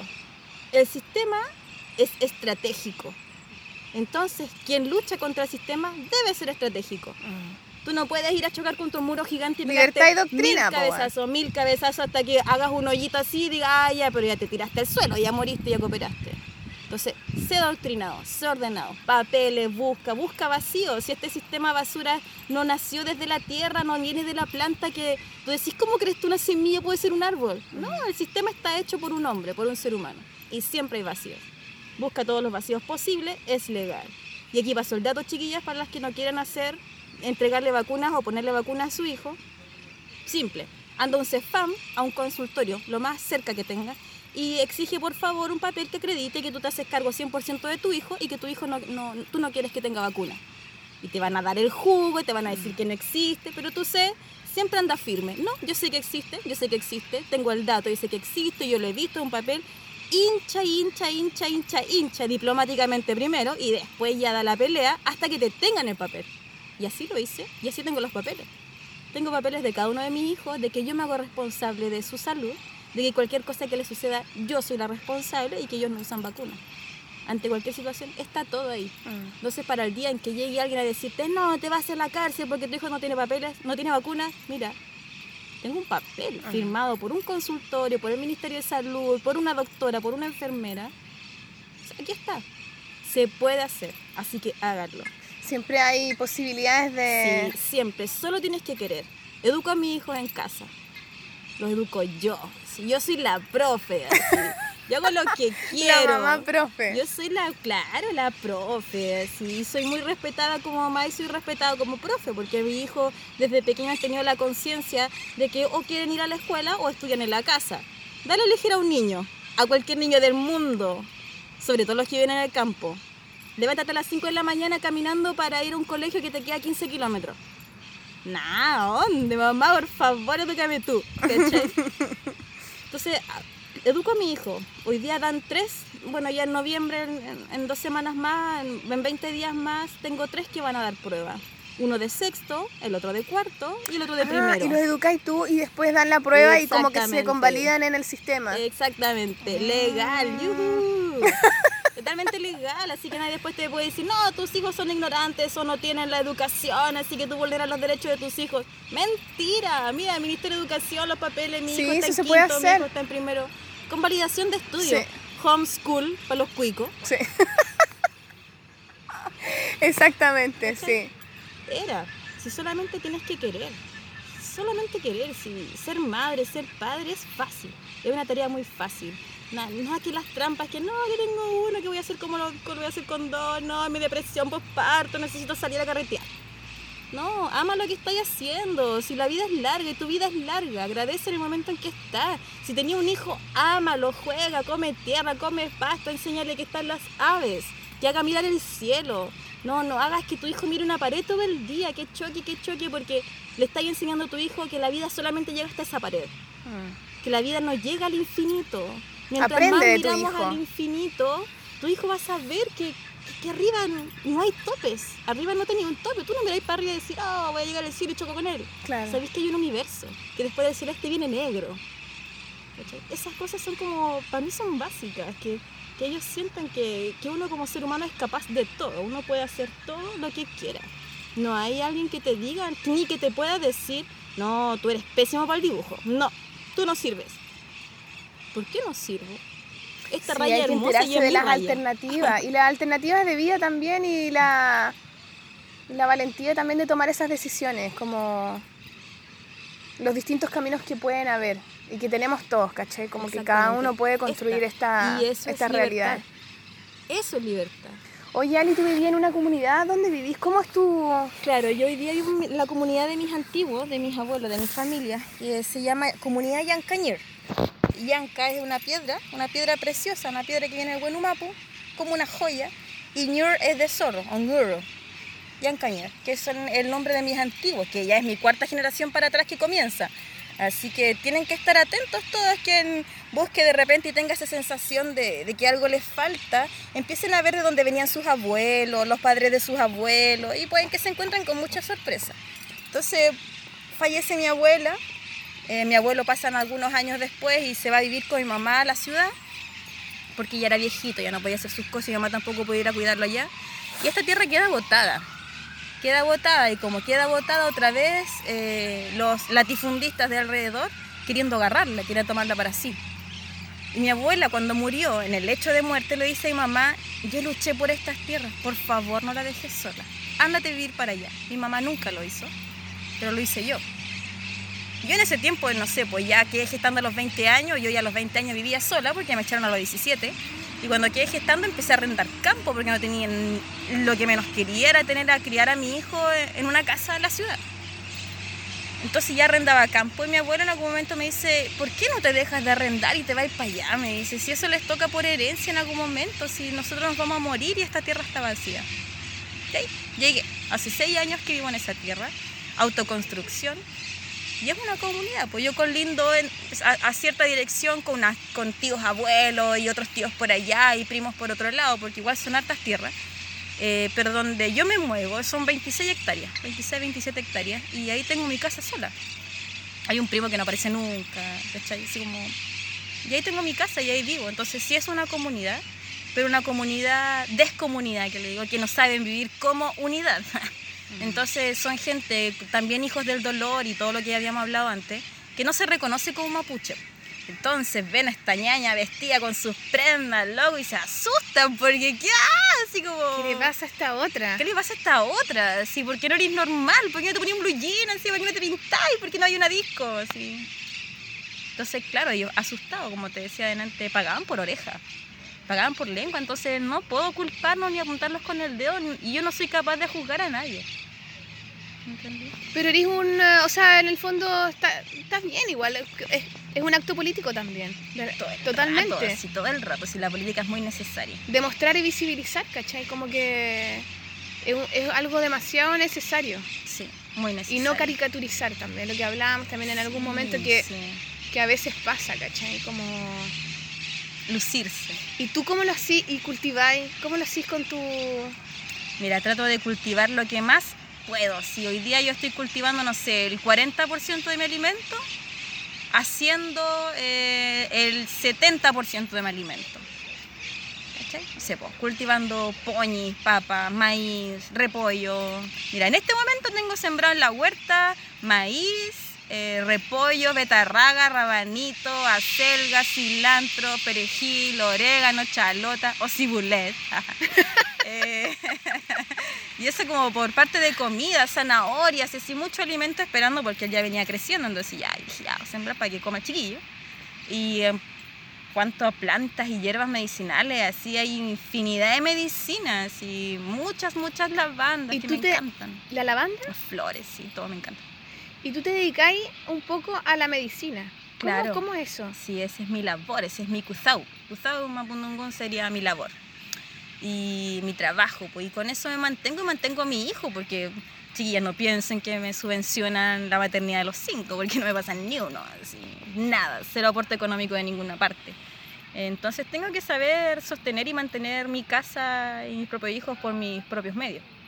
Y claro, una de mis labores es esa. Ya llevo siete años trabajando con, con esto, haciendo tratamiento, haciendo medicina, haciendo talleres, charlas, como te contaba mm. adelante, viajando veces, muchas veces y, y, siempre viajando con mis hijos, con mis pollos. Entonces hay como un receso entre medio porque quedé esperando a FENCO, porque pasaron algunas cosas pero a eso me dedico, a, la elaboración de, de, productos medicinales, internos y externos, no sé, pues cremas, un ejemplo, que hoy día igual está como tan, tan de moda, ¿no?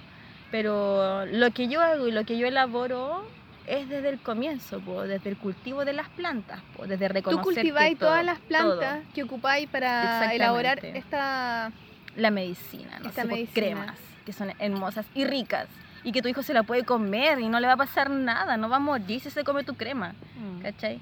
Con cosas tan simples y básicas como, como miel, ¿sí? la miel todos la podemos tener entonces, aceites internos, externos, tratamientos, distintos tipos de flores, distintos tipos de mezclas de aceite, perfumes, jabones, jabones sin base, ¿cachai? Jabones a lo antiguo, así donde teníais que revolver la cuestión tres horas para que te funcione, para pasar un proceso de ponificación. No comprar una base, diluirla, unos colorantes y listo, jabón artesanal se vende. No, para nada.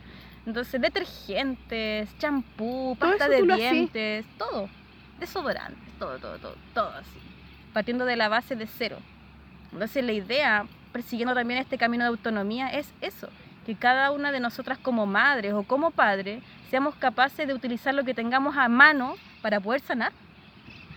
O sea, ¿qué pasa si tu hijo se te está muriendo en las manos? ¿Qué vaya a hacer? ¿Te ponía a llorar? Ayúdeme por favor, ambulancia. ¿Te ponía a esperar la ambulancia? ¿Y tu hijo se te va? ¿Qué así? Qué bacán con la bueno, una de las cosas de que hablaba la Beatriz Aurora de los zapatistas era esta cosa de la autonomía, que también practican y que pareciera que es algo ultra importante, porque también la autonomía te permite esa, esa real forma de, que tu pensamiento es como cuando uno se va a la casa de los papás y la casa de los papás está decorada como a los papás les gusta, como, porque obviamente su espacio es su, su lugar, ellos lo crearon y lo comparten contigo en algún momento. Pero cuando uno se va de la casa y empieza a hacer tu familia, eh, es donde en esa independencia real es donde realmente puedes construir futuro, ¿cachai? Tu propio hogar. Y entonces a, nivel de como de forma de pensar, como de pueblo, es muy importante la autonomía y por ejemplo es una de las cosas que los mapuches también pelean, como de no sentirse chilenos, de no regirse por las normas porque son son cosas diferentes, ¿cachai? ¿Cómo lo entendemos de esa manera también? Nosotros ya antes como pueblo, como Gualmapu, teníamos nuestras leyes. y, las seguimos no es de rebelde, no es de, no. es de, ah, no, no quiero ser chileno no porque no me gusta, no, no, no, Es por eso, es entenderlo desde ese punto de vista, desde la independencia como forma única de construcción de... Comenzando con nuestras propias ceremonias. Nuestra ceremonia básica es darle las gracias a la tierra por lo que tenía. O sea, ¿qué más básico que da agradecer? Entonces el, ser humano todavía le cuesta mucho entender que tú tienes que agradecer por todo lo que haces, por todo lo que tienes. ¿Y aquí le voy a agradecer a mi madre? A la ñuque, mapo. ¿Qué es mi madre? ¿Qué es mi ñuque? ¿Qué es la que me da el alimento, mi sustento, el abrigo, el fuego? Todo lo saco de la ñuque. Yo todo el agua lo saco de la ñuque, todo el alimento. Yo para sembrar tengo que abrir el ñuque para poder sembrar y alimentar a mis hijos. Tener el alimento, el agua, el fuego, que es fundamental. En mi casa todos los días hay fuego. mañana, tarde y noche hay fuego.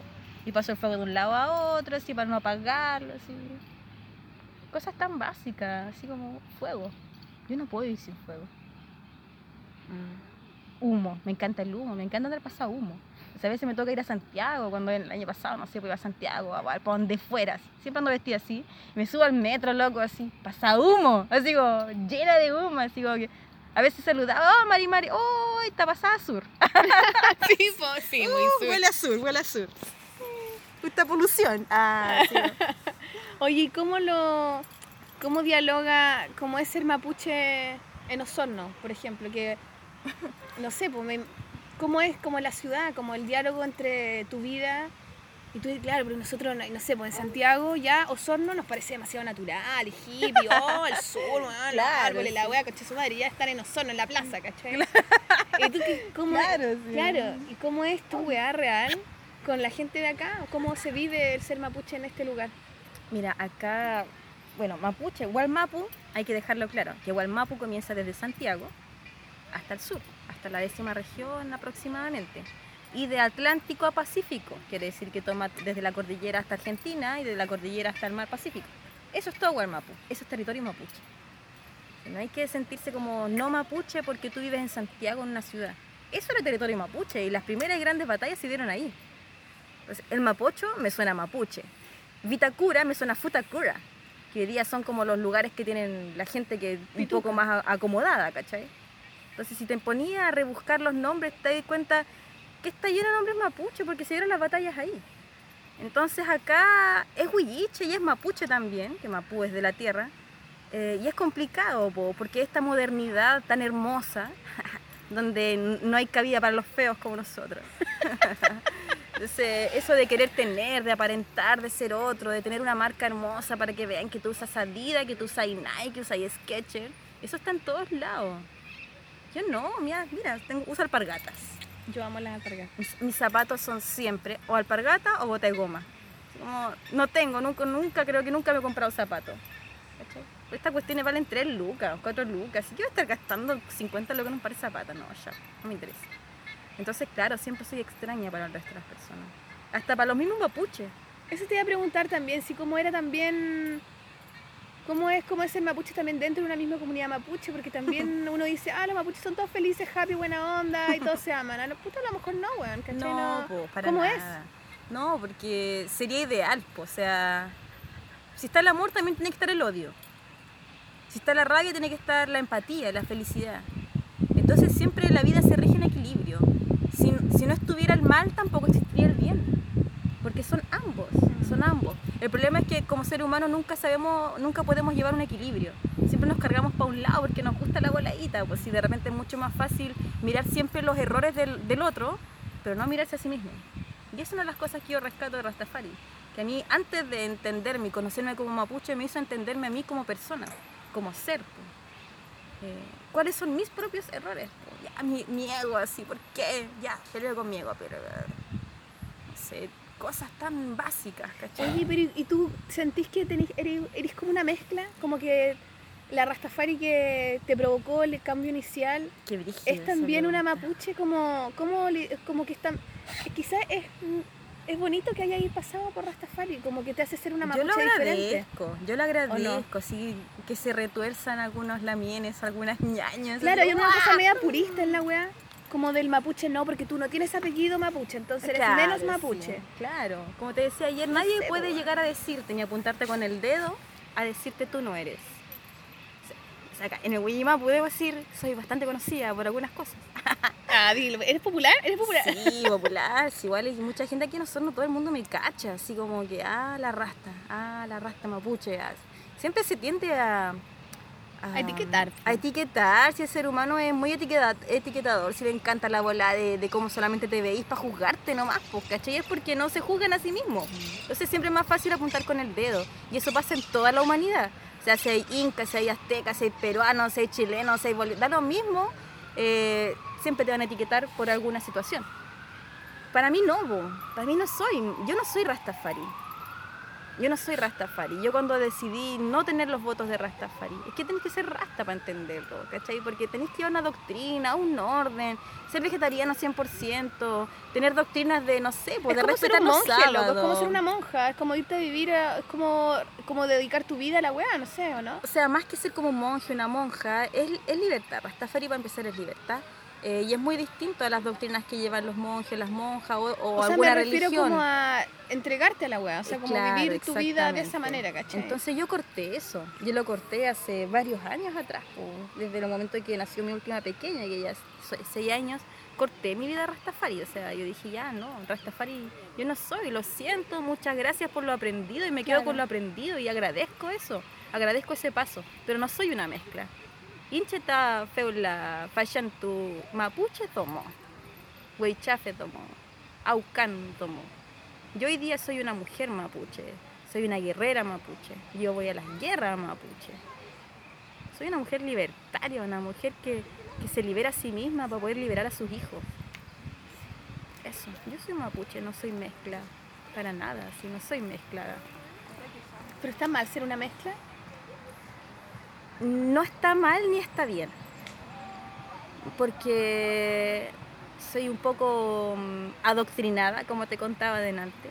Entonces, tú no puedes hacer ni seguir una línea si por detrás estás teniendo otra cola que te está tomando tu propia línea y la está levantando. No sé si me entiende. Sí, sí, sí. Eh, no puedo seguir un camino, este que estamos viendo como con adoquines, y ir sacando adoquines de adelante y de atrás. No. Si yo quiero que la cosa sea fija, sea de raíz, sea consecuente eh, y tenga, eh, tenga un linaje, no puedo pertenecer a, a, dos tribus. Simplemente por eso. No puedo pertenecer a dos tribus. Rastafari viene de África y yo soy mapuche. Yo no vengo de África ni quiero ir a África. En algún momento sentí que quería ir a África hoy día no, hoy día no, o sea, yo soy mapuche y de aquí no me muevo. Y si voy a ir a África, voy a ir de visita, así, ay, qué lindo esta tierra y chao, me vuelvo porque soy de acá. Oye, Ale, bueno, estamos, ¿queréis moverte? No, vamos, estamos bien aquí. ¿Sí? mientras tanto me voy a arreglar mi monolonco porque ya se me cayó esta casa. ¿Monolonco? Monolonco. Es como el pañuelo que tienes en la cabeza. Sí, exactamente. ¿Por qué no nos enseñáis un poco de la cosmovisión? ¿Por qué no nos hablas de, cómo se ve el mundo desde la mirada mapuche? De cuáles son las cosas que importan, de cómo se rige la vida. Ya sabemos que nacen de la tierra, paridos de la tierra. Claro. Mira, como cosmovisión, solamente yo te puedo dar mi visión respecto al cosmos. Ya. Ya. No quiere decir que mi visión sea la visión de todas las personas, de todo el pueblo mapuche. Entonces esto es como una visión súper personal, como todas las cosas que te he dicho antes. Eh, es simple. Si la vida es simple, no hay complicaciones. yo perdón, te estoy tratando Es que para entender, como uno dice, eh, por ejemplo, el cultrún. Ay, qué hermoso. ¿Cachai? Explícanos la forma de ver el cultrún. Bueno, el cultrún... Porque de repente hay gente que nos, nos escucha a lo mejor de Argentina, del que nos escucha de Brasil, de qué sé yo, de otros lados. ¿Cómo explicar el cultrún? El Kultun también. El Kultun es la cosmovisión, ¿no? es la visión del universo. El Kultun se comparte en cuatro espacios, que son los Meli, Huitrán, Mapu. Meli es cuatro, Huitrán es partes y Mapu es tierra. Meli, Huitrán, Mapu, las cuatro partes de la tierra. Como te hablaba ayer, norte, sur, este, oeste. Huilli, Picún, Puel, Lafken. Eso es el Kultun dependiendo de dónde venga el machi, porque el cultrún, ojo, no todos pueden tocar un cultrún. me carga, de verdad que, me desespera, me desespera, igual que la trutruca. La trutruca. Yo tengo entendido, con lo poco que sé, con la poca información que, que, he podido recibir, que solamente los machis, los loncos y los ñempín son los que deben tener un cultrún y tocarlo. A nadie más le corresponde. Por más ñaña, por más apellido o por más que simpaticís con la cuestión, no te corresponde. Ese instrumento no es tuyo. Es un instrumento sagrado que cumple un rol súper importante y que no es tuyo, no te corresponde. ¿Y cuál es el rol que cumple? ¿En las ceremonias, por ejemplo? Eh, son, en realidad son muy variados, muy variados y depende de la ceremonia, porque hay distintos toquidos, hay roles, no sé, para limpiar, eh, a veces toquidos para hacer danzas, para llamar a los pulgis de distintas formas. ¿Los pulgis cuáles son los espíritus? Los pulgis son los espíritus, no sé, algo a mí es como tan normal, como, como tan simple, ¿no? Y eso, así como no hay mucho. Entonces, como lo que más que habría que entender es que los dibujos del cultuno, las rayas del cultuno son los más porque son los cuatro puntos de la Tierra.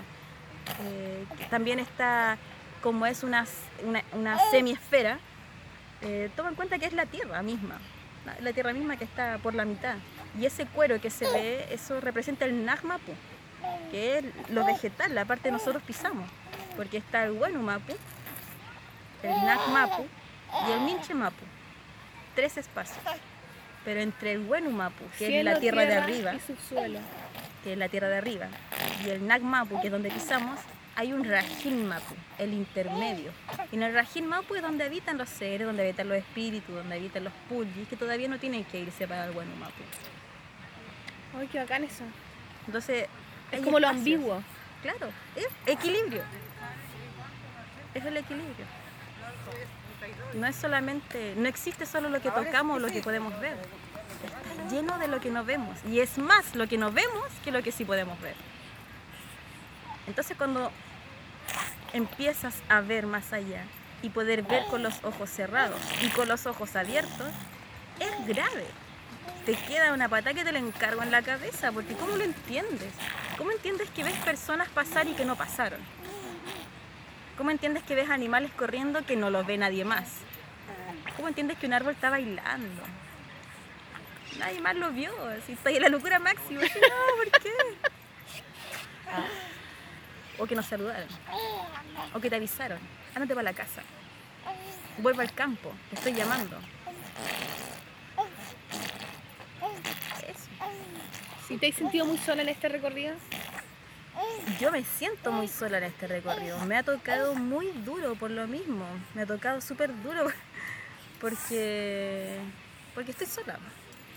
Porque no tengo una comunidad detrás, tampoco adelante ni tampoco a los lados. Comunidad viva. Porque yo me sueño con mucha gente. Mis sueños siempre son que hay mucha, mucha, mucha gente conmigo. Pero así en este tiempo terrenal estoy sola, con mis cinco hijos. O sea, mi mamá está recién entendiendo un poco de algunas luces pero nada más que eso. ¿Y tus hermanas? Mis hermanas tampoco. Mis hermanas, de alguna forma, hoy día eh, a nosotros nos tiran las mechas enfermándonos. Y cuando nosotros nos enfermamos, nos topamos con quienes somos en ese momento. Y eso está pasando en este tiempo. Entonces sí, me siento solísima en todo sentido y en todo ámbito. Entonces muchas veces me dicen, no, pero ¿cómo te voy a sentir sola si tenés cinco hijos? Ya. Es diferente, claro. Es diferente, es, otra, es otro tipo de soledad que se siente en la lucha y en la... Porque tú estás construyendo el mundo para tus hijos en el fondo. Exactamente. Y ellos, no, o sea, ellos lo están experienciando, están construyendo su propia historia y todo, pero no, le, no es el momento de ellos para construir. Tú les provees, mm. ¿cachai? Exacto, sí. En el sentido no material, digamos, sino como, ¿cachai? O sea, bueno, también material, digamos. En todo sentido. Pero en el fondo sentido de la vida. Claro, en el sentido de la vida, ¿cachai? Qué místico. No, lo máximo, ha sido un encuentro bacán, encuentro muy lindo, la simpleza con la que lo explicas y la, no sé, la, la forma de ver y de ser consciente de, lo que eres. Es inspirador, Gaya. No, sí, de verdad, como... Y pensar en todas las que nos hemos sentido solas, en las que estamos construyendo algo diferente, como pensar también en las mujeres creativas, como que la creación en esa fortaleza que tú hablabas, ¿cachai? Como que eh, estamos todas en la lucha de alguna u otra manera. estamos todas solas también en alguna, de alguna u otra manera. Cuando podríamos estar juntas y dejando la pata. Exactamente. Yo creo que eso está pasando ahora y ese, ese es el llamado también. Es el tejido. Ese es el tejido. Ah, ah. El mal imagen siempre me huevea porque yo también ocupo mucho la palabra del útero. En algún momento la ocupé en weas, decía, no, es que el útero y la wea. Y el me wea es que la sol y el útero. Y es verdad, como que tratar de el útero como este símbolo del origen, ¿cachai? Esta respuesta que a veces uno trata de buscar en otros lados y es como que están más cerca de lo que parecen. Y yo también con mi misma dinámica, sí, y yo, como, ¿qué es el mapuche? ¿Pero qué hago? ¿Qué leo? ¿Cómo dónde voy? es como, no, weona, como escucha, ¿cachai? Como que mira, ¿cachai? Es, tan simple y tan complejo a la vez, ¿cachai? Sí. Así que nada, no sé, yo creo que vamos, va, vamos, vamos, ¿no? Sí. ¿Sí o no? ¿Queréis decir algo más? ¿Queréis... ¿Cómo de repente tus charlas, pues Gaya? ¿Cómo, ¿Cómo ubicarte? ¿Cómo de repente eso es imposible? Bueno, contigo. O sea, contigo hay que dar cualquier tipo de contacto, invitación, no sé, medicina, lo que quieran, consulta. Yo siempre, como me ves ahora, talleres y cosas así. Sí, todo. Y de hecho lo necesito paso el dato así. Sí, pues por eso porque igual alimento a mis hijos. O sea, soy una mamá soltera, una que es soltera que alimenta cinco hijos. O sea, ¿Y cómo lo hacís? ¿Tú fabricáis medicina y las vendís? ¿Venís cada cierto tiempo a Osorno con cosas? ¿Dónde, los ¿dónde las pones? los pedidos. ¿Te contactan de forma directa? Sí, y generalmente son pacientes. Pues para mí nunca son clientes, Siempre son pacientes. Y con lo que más me manejo es con, o lo que más me mueve en estos tiempos es cannabis, cannabis sativa, todo el rato aquí, igual así como, es súper raro, porque una mapuche con marihuana, no, entonces como que por todos lados mal, así como todos lados mal.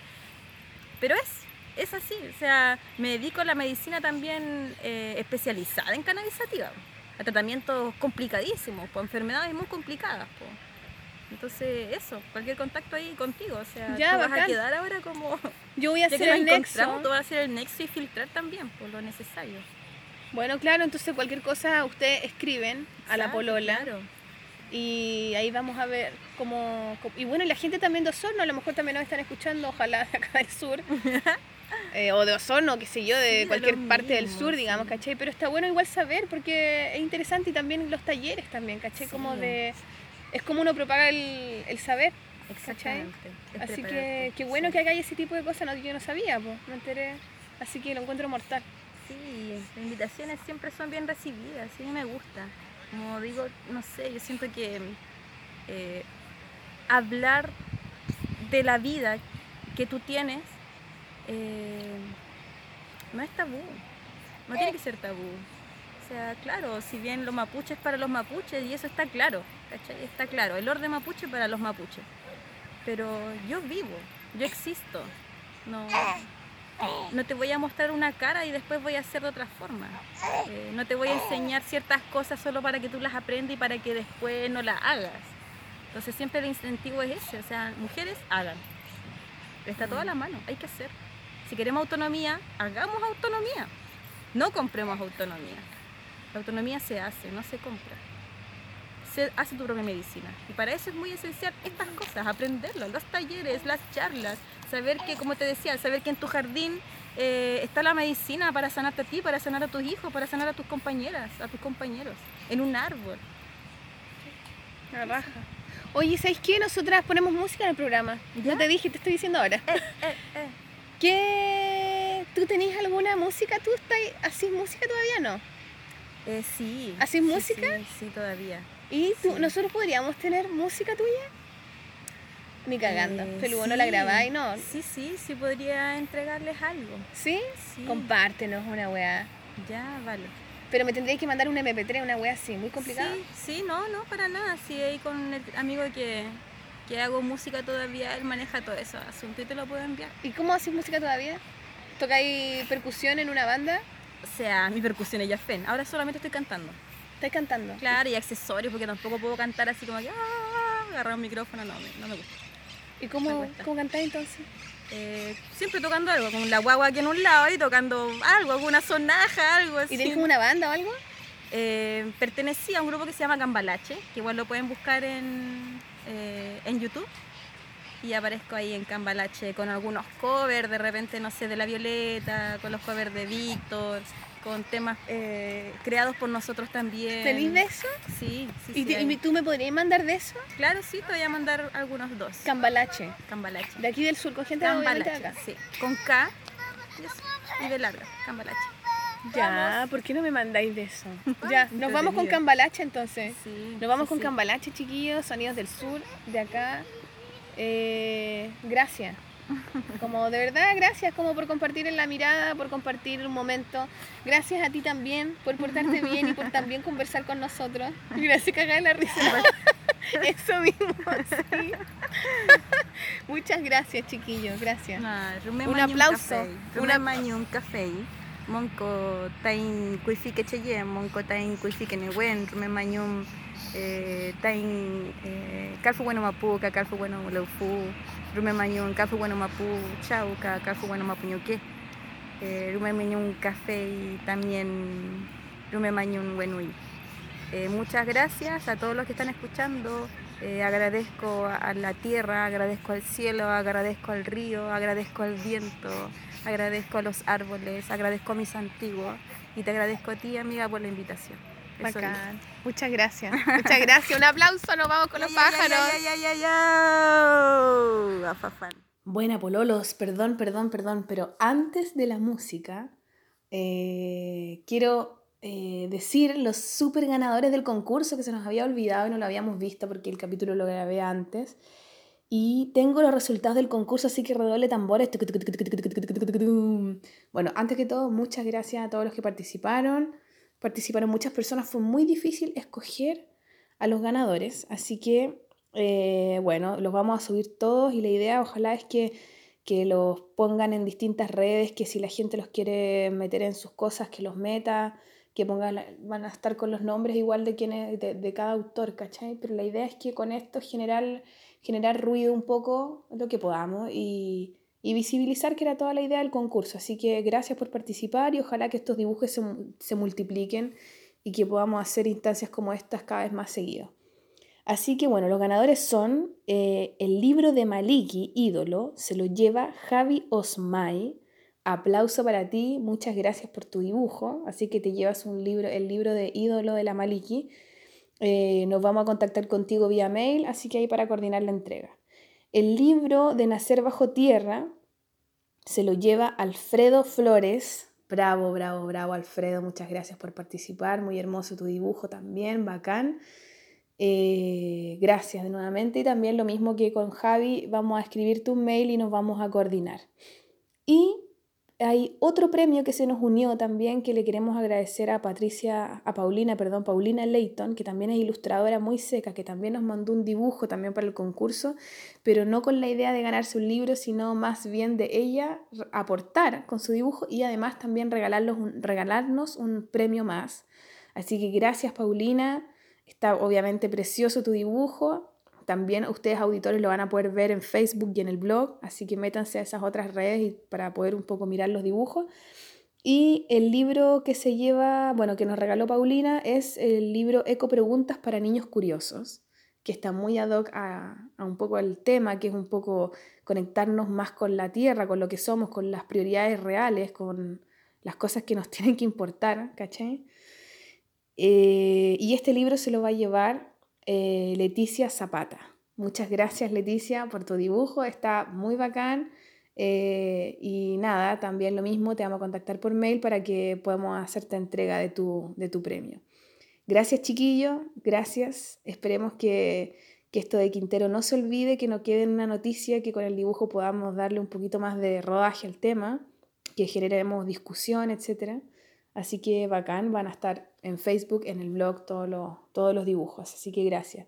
Y nada, eh, aprovecho también un poco de, mm, de cerrar el capítulo que tuvimos recién, eh, agradeciéndole a la Feria de Osorno, la Feria del Libro de Osorno, a todos los encuentros que hubieron, una feria súper diversa con cuenta cuentos, me reencontré con la Vero Herrera que hacemos dibujo cuenta cuentos en vivo, conocí a otro cuenta cuentos que se llama Carlos Genovese, un actor de Lictus así máximo, que si pueden revisen su trabajo, está muy bueno, con Adela Bach, una, una autora eh, de libros de literatura infantil así de un montón. Y lo máximo es que trabaja con la Delius, así que bacán Delius, ahí estuvimos un poco más cerca y me llevé obviamente un libro de ella precioso, lo que hace con la Delius. Los, los libros que tienen juntas son muy hermosos.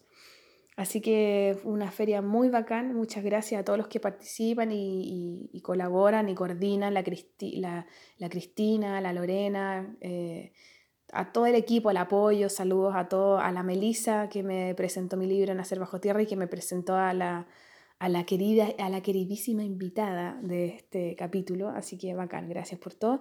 Y paso el aviso, chiquillos, porque como ahora se viene un fin de semana, pero con todo se viene la feria de autores, que está ahí dándole la pelea a la feria del libro, que está en el, va a estar una, una parte en, el, en la Casa Central de la Católica y la otra parte va a estar en el GAM. Y este sábado se lanza el libro de la, Connie, de la Constanza Salazar, que se llama eh, No se trata de mí. Y además voy a estar yo a las 11 de la mañana tempranito dibujando en vivo, mostrando originales y etcétera en ese festival, así que para que vayan y participen. Está también el super evento de ilustración de la reina, el encuentro de ilustración y cómic, que está buenísimo, que las invitadas son la Soleotero de Argentina y la Sheila Alvarado de Lima, de Perú. Así que está buenísimo y van a haber muchos autores, muchas cosas mm, distintas, eventos, actividades, millones. Va a estar esto, hoy día se inauguró la muestra de originales donde estamos las Brígidas y todas las chiquillas que han participado en la revista tienen ahí la posibilidad de exponer su trabajo, sus cómics, así que está súper bueno. Están los dibujos obviamente de la Sole y de la Sheila, está súper lindo todo. Eh, y nada, y va a estar, vamos a estar, voy a estar dibujando en vivo con la niña Tormenta, uh, que estoy muy nerviosa porque soy súper fan y es primera vez que voy a hacer dibujo en vivo con otra banda, con otra, con otra música y que tiene letras y que está difícil, pero bueno, voy a tratar de, de pasarlo bien nomás, que es lo que importa. El, esto es el viernes a las 8. Y la feria va a durar viernes, sábado y domingo. Y el domingo, cabros, ahí tienen que ir todos chiquillos al super lanzamiento de la revista 3, que hoy día la vimos por primera vez, de la revista Brígida 3, que está buenísima, está con las páginas de color verde, y hay nuevas autoras, como de todo, está súper, súper, súper linda. La portada la hizo la Fran Nerd, así que un saludo grande a la Fran Nerd, que le quedó preciosa, la portada y la contraportada. Tiene un texto de Lina Meruane, muy bacán. Eh, nada, y tienen que verla, la presentamos el domingo a las 4 de la tarde. Así que todos invitados a irse a la reina a la montaña. Vamos a celebrar en la montaña esta nueva revista. Y el sábado, vuelvo atrás, eh, el sábado también tenemos, tenemos concierto en la montaña de música y dibujo en vivo también con la orquesta del Roche, ya no pierdan de vista esa banda hermosa. Eh, tenemos concierto allá, así que bueno, se viene con todo. Y también quiero pasar el dato de Santiago 100 Palabras, chiquillos, que se va a empezar a abrir una nueva convocatoria para, la, para ilustrar. Así que para todos los interesados e interesadas que quieran ilustrar estos cuentos que después son vistos en toda la, los metros, en las calles y en todos lados y se pueden ganar ahí sus premios. Así que participen, pónganle ojo al, Santiago sin palabras, a plagio y sus actividades. Así que eso chiquillos, gracias, gracias, gracias por todo, por participar. Gracias a nuestra super invitada que nos acerca un poco más a nuestro origen eh, y a mirar la vida como que en el fondo se pueden vivir vidas muy diferentes, se pueden eh, construir realidades eh, más propias. Y eso es bacán siempre, siempre poder compartir diversidades de miradas del mundo. Y también un poco buscarle siempre un sentido mayor a, lo que hacemos. Así que bueno, ahora sí, me voy, me despido, muchas gracias. Nos vemos en un próximo capítulo, nos escuchamos en un próximo capítulo. Tienen un fin de semana lleno de cómics, lleno de dibujos, lleno de actividades de música, etc. Vayan, participen, conversen con las personas que, que les parezcan interesantes, pregunten. Está todo ahí cerca. Así que nada, eso. Gracias a los que participaron. Arriba Quintero, vamos que se puede, que no se olvide. Y nos vamos con Cambalache. Eh, y en los tambores y la voz, esas percusiones y voz, nuestra super invitada. Un beso grande.